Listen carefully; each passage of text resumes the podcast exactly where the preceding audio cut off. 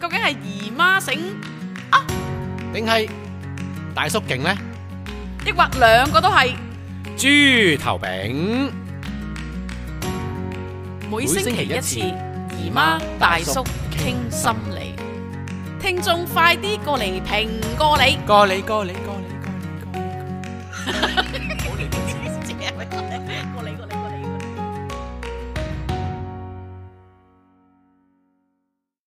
好預備得未？可以，三二一，開始。大家好，喂，咩事呢？大叔，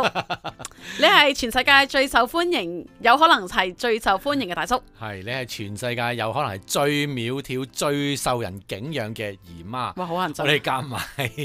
就係呢個姨媽大叔傾心理呢，喺好唔知幾時又翻嚟同大家見面啦。耶、耶！好咁樣咧，我哋頭先咧就簡單粗疏咁樣咧去誒、呃重溫一下上集嗰、個、呃、社會認同效應，係咁啊務求等大家明白我哋其實係有幾受歡迎，同埋係有幾咁高智力嘅。係啦，係如果大家唔係好明我哋做緊咩嘅話呢，就請聽翻上一集啦，我哋第九集講嘅社會認同效應嘅。好啦，今日第十集誒，呃阿、大叔你想講乜嘢呢？我哋今日嘅題目呢，其實我哋頭先係預演咗一次嘅，其實我哋錄咗一次噶啦，但係係呢，錄咪完之後呢，我覺得呢，真係質素麻麻，我哋由頭 delete 咗佢再嚟過嘅，哇 哇，好勁啊！啊！我哋真係好啦，我哋今集咧想講嘅咧就係咧，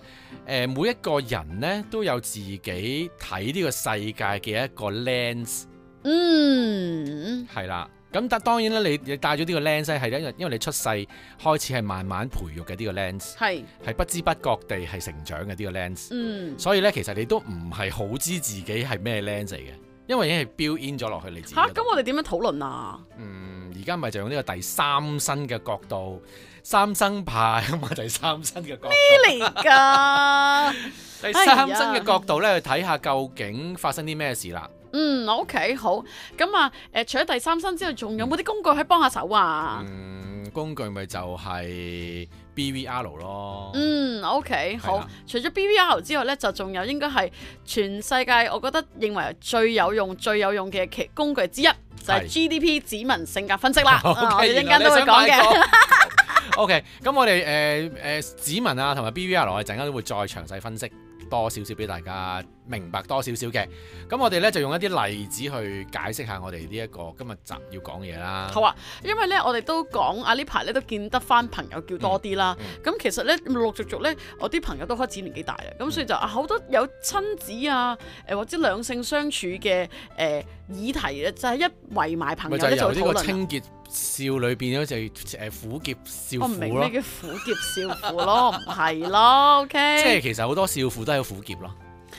咁我誒我唔係苦澀，我又唔係少婦。OK，我哋翻返去個 OK，好嗯主題度啦。咁嗱，我頭先講啦，誒阿大叔就講啊有 BBL 啦嗯。咁其實咧咩係 BBL 啊？ BVL 咧，即係其實係一個講緊人心理狀態發生嘅事啦，嗯就係 belief 信念、 value，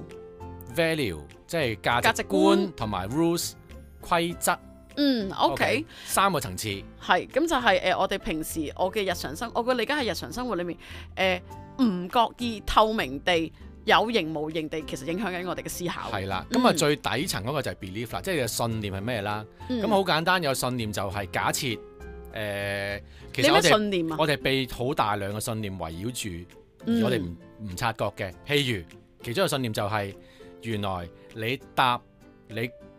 間屋嘅嗰部 lift 呢，係唔會無啦啦撞咗落底嘅，即係你係相信嗰部 lift 係安全嘅。其實你係有咁嘅信念先入去嘅，哦，OK，哦，哇， 即係睇聽落頭你你都執埋，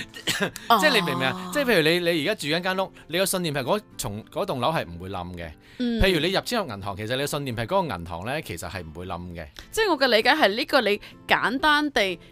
有意識相信一啲無意識地相信一啲嘢。係啦，嗯咁當然啦， ，OK 你話呢個信念係可以有好多 fact 去 support 嘅。嗯咁當然有一啲信念係冇 fact 去 support，而你係唔知點解信咗嘅。或者我嘅其中一個聯想就係嗯宗教啦。嗯嗯啊又或者係可能係一啲誒父母嘅誒規則啦，或者你嘅民族啊、你嘅國家嘅一啲誒，不過呢個已經去到價值觀嘅狀態啦。嗯咁啊誒講少少啦，因為小弟啊唔係小弟，我係大叔啊，開始涉獵呢一個嘅誒加密貨幣啦，開始啊研究下啦。好啦，其中一個信念咧就係咧，加密貨幣係會不斷升嘅。嗯，呢個係信念嚟嘅。哇嗯 OK，咁呢個信念嘅 support 就係根據之前嗰咁多年嘅經驗，就係一路都會升啦。當然再加少少一啲分析啦，係啊即係譬如 Bitcoin 原來係有 limit 嘅，咁嗯一有 limit 嘅狀態之下咧不斷升。好啦，咁呢個可以係有一個理性嘅 support 啦。咁但係個 point 係喂，你你你你信嘅啫喎，哦係喎，因為咧你咁樣講咧，我就想講一個極度誒、呃恐怖嘅 belief 啦。係誒、我有啲朋友咧係誒會覺得誒、呃即係例如可能我我大膽假設就係可能誒佢係誒父母誒、呃即係例如爸爸有婚外情咁樣啦，咁我估好多人誒、呃有意無意都係有一個 belief 就係、嗯男人都係會去偷食嘅，係同埋咧都幾變態嘅係咧呢、個 belief 咧係誒成個社會建構住㗎，即係係例如嗰啲電影啊，即係或者係你我大膽假設你開個誒、呃面書，你裡面嗰啲咩抖音片啊，係全部都係咧。偷食嗯咯渣男啊，嗰嗰嗰啲多嘅，我自己覺得，咁就令到可能有陣時女性有意識無意識地就會覺得啊係喎，其實男人咧都係唔可信嘅，呃呢、嗯嗯個係其實係唔知嘅，因為係啊我幾相信誒、呃偷食嘅男人咧係比冇偷食嘅男人少噶，即係個 fact 係偷食嘅男人比冇偷食嘅男人係少少嘅。OK，好，我聽我眾係可建啊以，如果唔同質意疑啊嘅話嘅，，可以舉手 嘅，舉手發問，係啦，OK。嗯咁咁呢樣個咪 belief 咯，係咯呢個 belief 即咯，係你你其實係有一啲 support 你嘅數據嘅，係但係唔代表一定將來都係咁發生，因為呢個唔係一個科學實驗，但係你就相信咗某一啲嘢啦，同埋我會話，我當好多人咧好中意睇研究啊，睇數據就覺得好似好合理咁。嗯但係咧，其實有一啲嘢咧係叫誒、呃意外啦，嗯又或者有啲嘢咧其實係叫創造啦。嗯你咁可能舊時我會話，舊時都冇除咗冇愛迪生嘅時候，你都唔會有燈膽噶啦。嗯咁啲、人都係用蠟燭噶啦。嗯咁呢、個咪就係個創新嘅心諗法咯。係啦，咁啊 belief 之後嗰層次呢，就因為 belief 而創造咗一啲誒嘅你嘅價值觀咯。嗯，咁價值觀簡單講就係一個比較啦，即係邊樣嘢比邊樣嘢比較好啲或啊，者啊叫 stable 啲嘅答係案啦，啦係一。個比較啦。嗯嗯。咁嗯而再行一層呢，就係你嘅 rules 啦，你嘅價值觀之後呢，你就開始有啲你喺日常生活定出嚟嘅嘢啦。可唔可以誒、呃、簡單啲係類似一啲行為啊，嗯係、一啲容易外顯嘅嘢咧，嗯，即係表徵啲其嘅嘢實呢。我覺得有啲似習慣嘅，嗯即係譬如好簡單，有冇人覺得喺呢一個疫情裏面，一翻屋企一定要洗手啊？ 有，即係呢個係其實係一個 rules 嚟噶嘛。嗯咁其實背後咩價值觀啊？即係個 point 咪就係、喂，有啲人會覺得洗手你咁樣用番梘，咁你咪好唔環保咯？你狂用番梘洗手，或咁者有但係人曾經討論過嘅呢樣係嘢，咁、嗯但係呢個價值觀就一比較就係疫情同埋環保，即係個咁安全度係啦係啦，安全重要過環保喎、OK，、啊嗯好啦，個 belief 個 belief 咪就係、如果你誒誒誒而家個疫情係其實好係嚴重相信嘅或者某某程度相信誒、呃、潔手亦係潔手嘅咯，誒呃即係類似好啦。簡單 OK，咁、嗯即係話其實好多時你日常生活簡單講個 rules 咧就係、即係機械 automatic 咗啊， 嗯，因為我定咗出嚟就係為方便噶嘛。哇，唔如果我做人下下都問 belief 就係死得噶咯。我我搭 lift 啊，我相唔相信呢部 lift 係安全嘅呢？跟住我就再 check 下，我相信呢間公司係比較另一間公司更安全嘅。即係哇，所以我就選擇呢、個誒、呃搭 lift 就唔係行樓梯啦，係啦，哇！大佬，你每一下你都去到 belief 層次，其實係好攰嘅。所以簡單講就係人類就簡單俾一啲 rules 佢自己咯，即係你搭 lift 冇已經去到，喂見 lift 就上啦，個 rules 咪就係 lift 係安全噶嘛。嗯，明白。係啦不過咧，你都知啦，誒、大叔講嘅嘢咧，不嬲姨媽咧都係唔係好妥當嘅，叮叮叮叮叮叮叮叮叮，又要反駁啦。咁樣咧就係、我同意嘅，即係例如每一刻嗱，記住啊，嗯第一句呢今集節目，我第一次我我同意係嘅，OK。我同意意嘅，咁咧就係、哇，其實好多時候好多人可以有意識無意識地裏面咧做咗好多誒、呃、習慣啦，令到自己可能其實都唔係好清晰自己嘅嗯 belief 係咩嘢啦。咁、但係有啲位咧，我就覺得嗯都係要摸下底、嗯玩清楚啲咧，其實又緊要嘅喎、嗯，唔係啊，我同意啊。你哋都唔係反對我啊，嗯即係即係簡單説就係大部分嘅人咧已經俾 rules 去即係呢個 automatic 呢樣嘢咧去操控咗個生活啦，係即係個生活係自動嘅。係所以好多時你嘅 reaction 呢，因為某一啲事發生，而你有啲 react 呢，其實係自動嘅。嗯，因為你踩到我條 rules 同埋因為正如你 講，每一下咁樣攆呢，其實真係攰嘅。係啦，縱使人嘅腦袋係極度快速，即係可能你每一個 action 其實就牽動到好多腦神經，嗯牽動到好多腦區同埋好多肌肉群嘅時候，先可以做到你去拎個匙羹飲杯咖啡嘅。係啦。咁嗯所以誒、呃去到某一個位呢，就係、其實你定咗啲 rules 之後呢，你其實已經忘記咗你嘅 belief 啦。其實點解你定嗰條 rules 你係唔記得咗嘅？OK，咁啊簡單俾個例子你啦。之好啊嗯前我哋誒、呃都講過啦，就係、一個老豆 OK 見到一個女，阿女啊要誒你想食咩啊？咁啊我想食公仔麵咁啦，咁啊好啊，就哦煮咗出嚟咯係啊喎，煮咗出嚟咯喎。結果唔食。睇下其實或者阿姨唔啊媽食姨媽你都試過啦，住啦你都試過嗰次喂啦唔。食係啦住啦，喂，你明明你嗌嘅喎，嚇係咁啦，跟住我老豆話吓，你嗌嘅喎，食啦。嗯，好啦，嗯咁我將我個例子再誇張少少啦。咁我女話：哦，好啦，我食啦，食到兩啖唔食又，放低啦喎，嗯，你唔好再反口覆舌啦。你講咗一就一，二就係。二。OK，好啦，呢度嘅 rules 喺邊啊啦？我嘅理解個 rules 就係佢叫咗要食啦，係啊，或者係誒、呃食物唔能夠浪費啦。同埋老豆嗰句咯，一就一，二就二，唔好反口覆舌。呢個咪就老豆嘅 rules 咯。係啦，呢、個做 rules 人啦係唔應該反口覆舌嘅。好啦，邊個話㗎？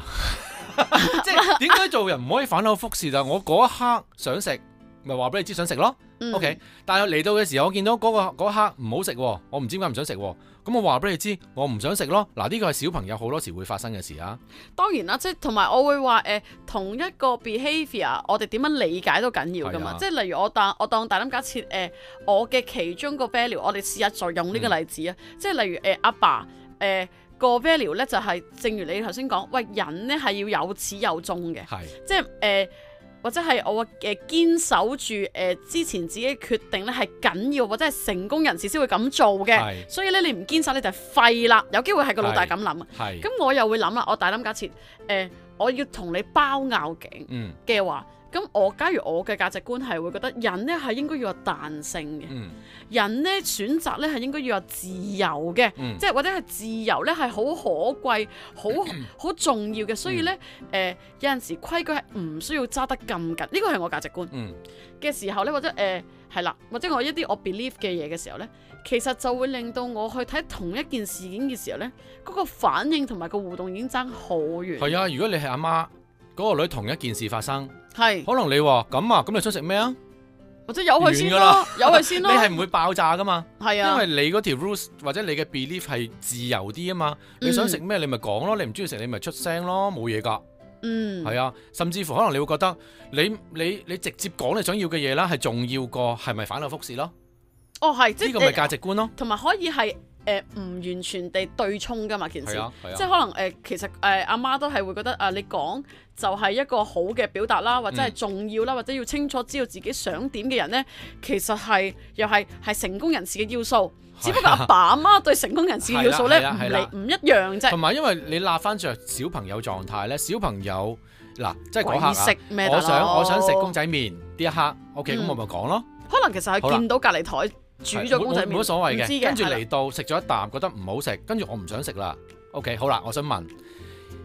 大人都會發生㗎啦呢件事，我成日都發生。成日都發生 㗎啦。咁但係只不過係大人，因為已經受到呢個社會嘅教導咗好多嘢啦，唔好浪費啊，唔好反口覆舌啊，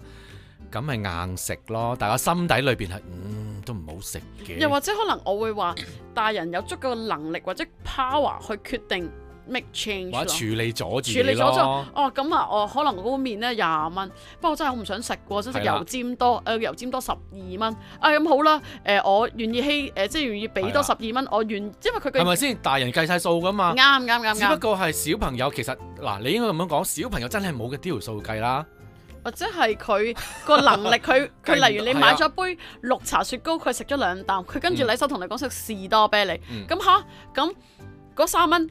或者個後果係個阿爸阿媽剔㗎嘛。係啊，咁佢覺得，哎呀，個阿爸媽會唔會可能有機會呢一個位，因為 trigger 到佢另一啲嗯嘢，咁、就會有反應啦。係啦，一定係嘅。咁所以調翻轉啦，如果講緊呢個阿爸阿媽咁樣咁樣去同小朋友講唔好反口覆舌嗱，即係誇張啲講啦。係，咁個小朋友咪學咗原來呢，我嗌咗第一聲嗰樣嘢之後呢係唔變得㗎啦。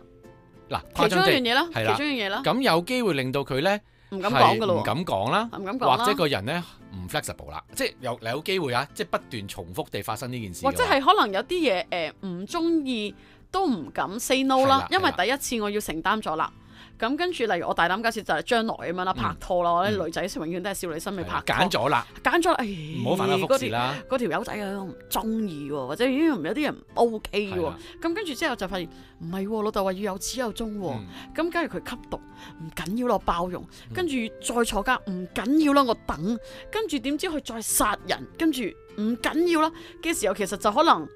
無謂咯。原生家庭嘅影響咪咁咯，即係當然啦，可以調翻轉嘅，就因為個老豆不斷有始有終，嗯，佢受壓迫太勁，所以不斷違反呢條 rules。將來佢嘅 rules 就係唔冇 冇始冇終都我得都㗎，都唔出係啊奇反嘅，轉都唔啊出奇嘛嘅，啱啱係啦，係啦，就咁咁樣樣咯。即係我好大言不慚啦，雖咩然啊我唔係父母啦，我成日喺度疑及啲父母。係咯，真係好衰格我咁佢覺得就係、以我經驗呢，通常我嗱唔係講緊我父母啊，我父母嘅情緒都幾穩定嘅，相對、嗯其實嗯當年細個係好少 feel 到我父母有情緒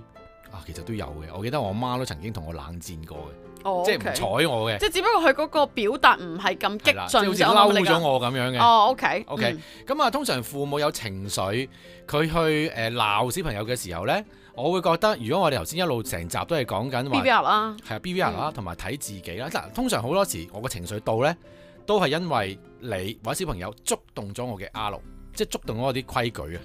嗯不過頭先講嗰個誒誒誒老豆，就係因為見到個小朋友呢，就係食即係啲嘢唔食啦，係啊，又唔食啦，又叫咗我食，叫佢又唔嗯又浪費啦，係啦。嗯咁其實調翻轉喎，咁應該如果個父母學你話齋，見到有個 pattern 出現啦，嗯原來呢，好多時呢，咁樣咁喺食嘢嘅時候呢，同個小朋友呢，好多時都有拗撬嘅，咁呢個一個嗯 pattern 啊嘛。嗯咁可能咧就真係開始留意呢個 pattern，其實係因為啲咩事啦。嗯，開始誒係咪可以咁講咧？即係例如誒、呃、開始誒、呃記低佢，或者可以集低嗯佢，例如係啲咩元素啦。因為好搞笑，好多時咧小朋友食飯嗰啲 pattern 咧係嚟去去都係嗰啲噶嘛， 即係成日都係咁嘅啫嘛。即係例如可能係誒、呃其中一個咧，我估好多家長都會誒、呃即係誒、呃反晒白眼就係睇電視咯。係係咯即，係例如我哦長期都係咁我嘅長啦。期都係咁，嗰啲細路咧睇電視癲嘅喎，好似點咗墨咁嘅喎，即係咧咦停咗喺度咧，我心諗你係咪死咗啊？其實我以前都係咁嘅，哦咁緊 要啊，sorry 所以啊，我有段時間係冇電視嘅，直情 即係我自己都知道自己係咁啊。唉哦咁個電視壞咗，阿老阿媽話：，唉哎不如誒唔好買啦，你既咁然係咁終樣，極啊，咁咁哦好啊。既咁然係咪冇事咯喎，咁我咪哇！既然我自己知自己係咁啊嘛，咁哦咁都好嘅，咁咪唔好睇電視咯。嗯。係啦，啊，你咁樣講啊誒，誒又係喎，即係我我唔係人哋阿媽嗯啦，咁我類似我係姨誒、我係姨媽誒、我有一次我我姨生嚟我屋企都係咁嘅情況，嗯就係例如啊，佢食飯咧定咗格喎，嗯。跟住話咩事啊？誒、我問咩事喎、跟住話啊係啊，我我好中意睇電視嘅，我姨生講，嗯，跟住。跟住咧，佢咁啊繼續誒唔、爬飯啦，就望住個電視機。佢好得意喎，佢真係好似咧誒，我哋會用 Matrix 嚟形容啦。跟住佢咧係話係啊誒，佢係好中意睇電視嘅，即係佢係就係當咗誒佢啊，佢係啊，同成我佢話佢當咗第自己第二個人係啊，佢佢好中意睇電視。咁跟住我話哦，咁好簡單啫，我哋熄電視好唔好啊？嗯咁跟住話哦好啊，冇問題啊。係咯，即係佢佢調翻轉，佢好掌握自己嘅狀況。嗯就係佢其實誒個醫生唔知道因為啲乜嘢，總之佢好中意睇電視。咁、嗯，而佢亦知道咧睇電視咧，其實係會嚴重影響佢食飯嘅，係佢自己知嘅。係而咁我話大人假如都 consent 咗佢，咁我嗯即係我哋一齊討論一個大家都合理嘅狀態嘅嗯一個解決方案。嗯即係其實小朋友都可能有機會佢都要想食飯嘅，係噶。但係佢又中意睇電視，哇！咁呢個小朋友都自省能力好高喎，或者嗰、個、呃、都係㗎，咁講，或者佢自我覺察嘅能力好高咯。係即係佢對自己有一定嘅認識，佢知道係哦自己係誒中意睇電視，係佢想食嘢，嗯咁同樣地佢會知道咧睇電視影響佢食嘢，嗯咁佢嗰一刻佢選擇咗食嘢 咯。嗯，OK。咁啊，去翻頭先講嗰個呃食飯小朋友例子啦啊，又係即係誒成日轉嘢食啦，話唔唔想食呢樣，唔想食嗰樣啦。咁其實可能個父母如果留意個 pattern 嘅話，咪就係多啲了解。首嗱，首先要問翻自己，其實你嬲乜先？即係個小朋友話咗食呢樣嘢，跟住又唔食，咁咁其實係冇蝦 no no harm 啊嘛，除非你話無啦啦咬一隻龍蝦五千蚊咁，跟住又嗱呢啲咪就係你 BVL 咯，即係啲平係啦嘢咧就可以浪費，貴嘅咧就唔得冇錯啦。啊究竟呢個父母有冇呢個諗法咯？即係基本上佢嘅嬲係嬲在其實個錢嘥咗俾你，嗯，定係其實你係唔環保啊？定係你反口覆舌啊？係你反口覆舌定好睇喎係啦係，仲有啲咩可能咧？即係俾我可能話你誒，我我極端啲咁諗，你誒衝擊我權威咯。衝擊個權威即係啊！我可能我叫你食，或者你應承咗，咁你做唔係啦到或者點樣？嗯，你麻煩到我啊！嗯，因為誒、呃包括我浪費咗錢啦，浪費咗係食物啦，甚至乎要繼續幫你 order 啦，係啦甚至乎可能你而家食完之後咧，你隔兩個鐘頭你又嗌我，跟住我又要揾地方俾你食嘢啦。係啦，咁你嗯留意翻，我哋頭先講嘅所有例子呢，都係因為個父母嘅喎個出發點。冇錯，咁所以其實你嘅嬲係因源源自源於你自己嘅喎，嗯，其實係佢嘅行為令到 trigger 到你一啲一個掣，令到你自己嬲咯。咁你其實要問你嗰、個你嗰關粒咩掣喺掣邊咯？先你關佢咩事啫？係 啦。咁呢呢個第一樣嘢啦，即係第一個 step 就係、喂個家長有幾 alert 自己嘅狀況喺邊係，包括佢嘅狀況係情緒啦。嗯誒、牽涉有啲乜嘢原則啊、BBR 影響住佢一啲諗法啦。嗯第三就係、佢有冇留意到自己個仔，即係可能佢自己同自己親子關係嗯嗰啲 pattern 係咩狀態啦。嗯，咁同樣地，我哋如果喺誒、呃小朋友階段，父母係多啲同佢 practice 嘅話、嗯 p r a c t i c e 嘅意思係可能究竟我會問翻誒唔好咁快落 comment 住，嗯即係做做做父母嘅唔誒暫時唔好話啊你做咩唔食啊，咁可能話啊你發生咩事啊？嗯因為咧我會問你做咩唔食 咧，好似個仔咧係要解釋翻俾你嗱，聽不如你嘅。示範下啊嗱，我就係好啊個小朋友啦。好啊好啊，咁我嗌咗，跟住嗯，我又唔想食啦個公仔麵，咁誒、呃、發生咩事啊？唔想食咯。唔想食啊！嗯如果我個 BBR 係唔可以浪費。嗯而我覺得誒、呃有一個位係合理嘅，咁、嗯我就會話誒、呃、媽媽會話俾你聽，你唔想食可以，嗯不過呢，我誒、呃你第二餐要到晚飯先食得啦。嗯。咁、我中間我唔會有任何食物，咁你自己選擇。即係因為呢，嗯調翻轉呢個呢，其中一個我嘅 BBL 就係、呃我會話點樣將自己嘅 BBL 嘗試喺一個合理嘅水平發生啦。啊嗯嗯嗯包括例如我頭先講，例如如果我係媽媽，我會覺得誒、呃自己應該要負責任嘅。嗯又或者係咧，誒、第二樣嘢就係、我會話好多時候咧，好多關係特別係例如我哋成日會講親子啊、嗯婚姻咧，其實係嗰個關係咧太 close 啦，嗯其實會含糊咗佢哋作為一個本體、一個 individuals、一個獨立嘅人嘅想法。嗯因為我大膽假設，點解我其中例如我係阿媽，我對住你，你唔食嘢，我會嬲。頭先我其中一啲例子，我唔知你有冇留心聽，嗯就話因為咧你兩個鐘頭之後又餓，餓完之後又要我負責，嗯咁跌咗落我個角色喎。嗯咁我就有啲位我要同你 cut off 啦，同你呢個仔 cut off，唔係唔等於誒唔、等於我唔係唔愛你，嗯咁就有啲嘢，喂你嘅嘢就係你嘅嘢啦，嗯。我嘅嘢就係我嘅嘢啦。因為咧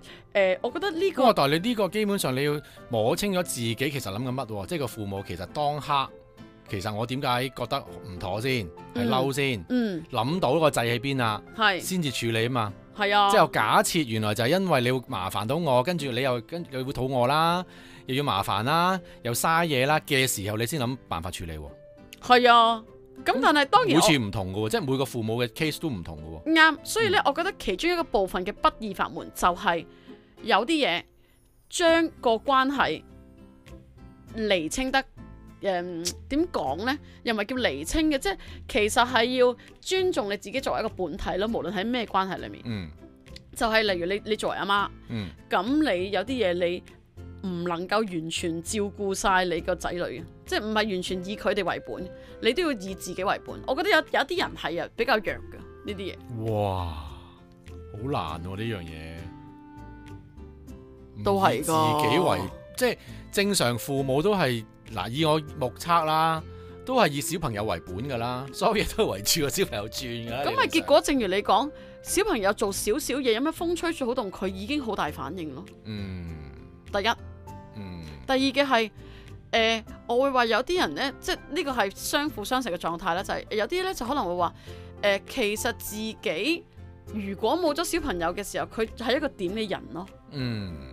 含糊咗自己 self image 啊，嗯，你明唔明啊？好深喎、冇辦法消化啦，緊冇辦法啦。我幾相信消化緊我哋充滿智慧嘅誒聽眾咧，係明我講緊乜嘢嘅。 OK 誒係啦，即係簡單啲講就係、呃我哋總結翻少少啦，嗯就係我哋今日就係講緊其實好多時我哋自己本體個人呢，有自己嘅一個 lens 啦。我哋嘅 lens 簡單講法就係有我哋嘅 BVR 先啦，嗯冇有我哋嘅錯信念、我哋嘅價值觀同埋我哋嘅規則啦。嗯好多時呢啲嘢呢，就已經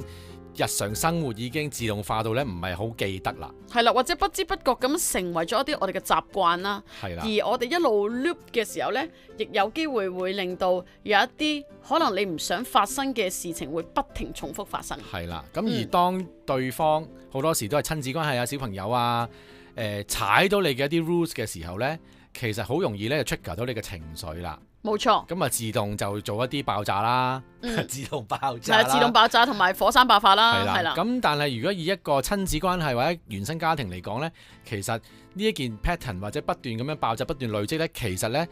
可能係對成個家庭都唔係好嘅，或者對小朋友嘅成長呢係會有一定嘅影響嘅。冇錯。咁所以呢，另一個嘅誒又未到解決方法嘅，但係另一個 summary 就重點呢，就係、其實呢，我哋無論喺一個咩關係裡面呢，我哋點樣去為着自己嘅自處呢，都係緊要嘅。嗯，咁誒、呃其中一個部分咧就係、呃我好中意用誒、呃、練習小練習啦嗯。咁咧而家即係坊間，你會見好多都係咩誒靜觀嘅練習啊，好、多 mindful 嘅練習，或者甚至乎有啲誒、呃朋友會越嚟越多咧，就係、做呢、個誒 meditation 啊，做嗯 meditation 嘅中文係咩啊？咪就係默默想。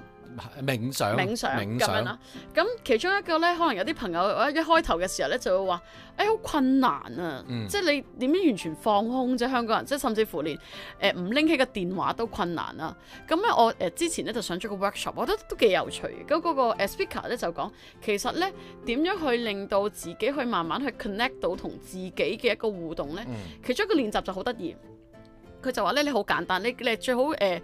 揀誒、呃可能揀一啲生果乾啊，嗯咁最好就係有啲呃誒有紋，即係包括係提子啊、杏脯啊，或者係誒、呃、車厘子啊嗰啲啦，即係一粒誒、呃水水果乾。跟住咧，你就可以咧透過你嘅五誒，透過你嘅誒、呃感官咧去去面同佢互動，包括咧就係、嚇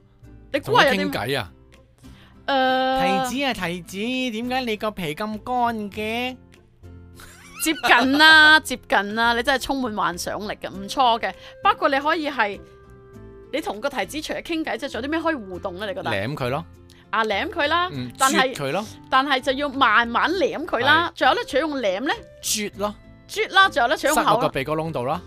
呼吸下佢嘅氣味啦，啊，啱啦。仲有咧，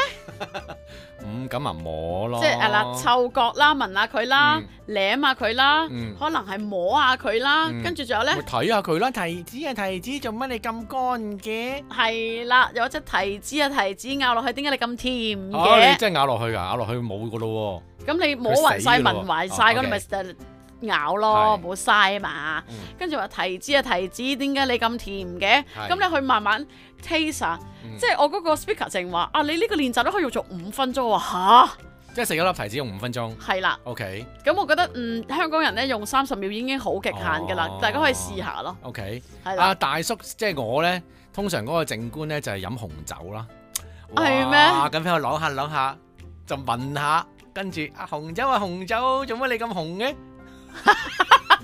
跟住就飲咗佢啦。唔係飲紅酒係可以喎，真哦係咁樣嘅，咪聞下佢先啦有咩嘛。用啊？咁樣其實其實咧嘅嘅第一個部分咧，就係、可以令到你咧將你個心神翻返去你自己身邊啦嗯，翻返、去你自己度，等你可以聚焦啲，或者等你個人相對地平靜啲啦。嗯第一樣嘢，第二樣嘢咧，其實都係誒咁，我哋有咁多眼耳口鼻咧，其實就唔係白生嘅。嗯咁有陣時好多時候，我哋都會誒、呃即係習慣咗用誒、呃耳仔去嗯聽，習慣咗用眼去睇，或者習慣咗誒我嘅理解，通常人嘅溝通習慣咗用口去講。係咁其實誒、呃我哋有好多感官，可能有機會我哋係少咗用嘅，嗯包括你去身體去感應啊，嗯包括你用心咁去聆聽啊。咁我哋就透過呢啲練習咧，可以令到你本身好強大嘅感官咧，再一次翻翻嚟同埋爆發啦。哦，OK，咁你就可以咧揾翻自己啦。或者係令到你自己 connect 啲、平靜啲，咁你就再同其他人去相處嘅時候呢，咁就可能會有另一番新景象啦。好多謝姨媽嘅誒靜觀嘅講解嘅，哇！我而家呢聞到我哋嘅 studio 呢有一陣味啊，係你有冇啊？有一陣香嘅味啊，真係香啊！係我香覺啊得好似燒嘅嘢嘅味咪啊就係嘛。燒香嗰啲味咯。哦，OK，係啊嗯，好啊，咁啊，即係時候呢，我哋講拜拜啦，因為已經火燭啦，就 嚟。唔係呢，因為我哋個肚又好餓啦。假如唔係嘅話呢，我哋就食元寶蠟燭好啦香咁啊。我哋 kick off 咗一啲咁樣嘅 BVR 啊呢啲嘢呢，其實呢係可以有排講嘅，即係講好耐嘅，因為真係唔係一啲簡單嘅嘢嚟嘅。 係啊，因為同埋誒，即係誒姨媽不嬲都係好分心嘅，所以要我好聚焦傾一樣嘢咧都幾困難。所以或者係我講少少都係心裏面聯想 A、B、C、D、E、F、G。咁希望啊聽眾慢慢嚟啦，大家都明白。誒、呃、創造力就係咁樣發生㗎啦。好，咁我哋下個禮拜再見。拜拜拜。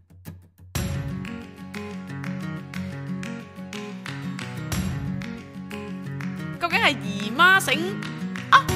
定係大叔勁呢？抑或兩個都係？豬頭餅。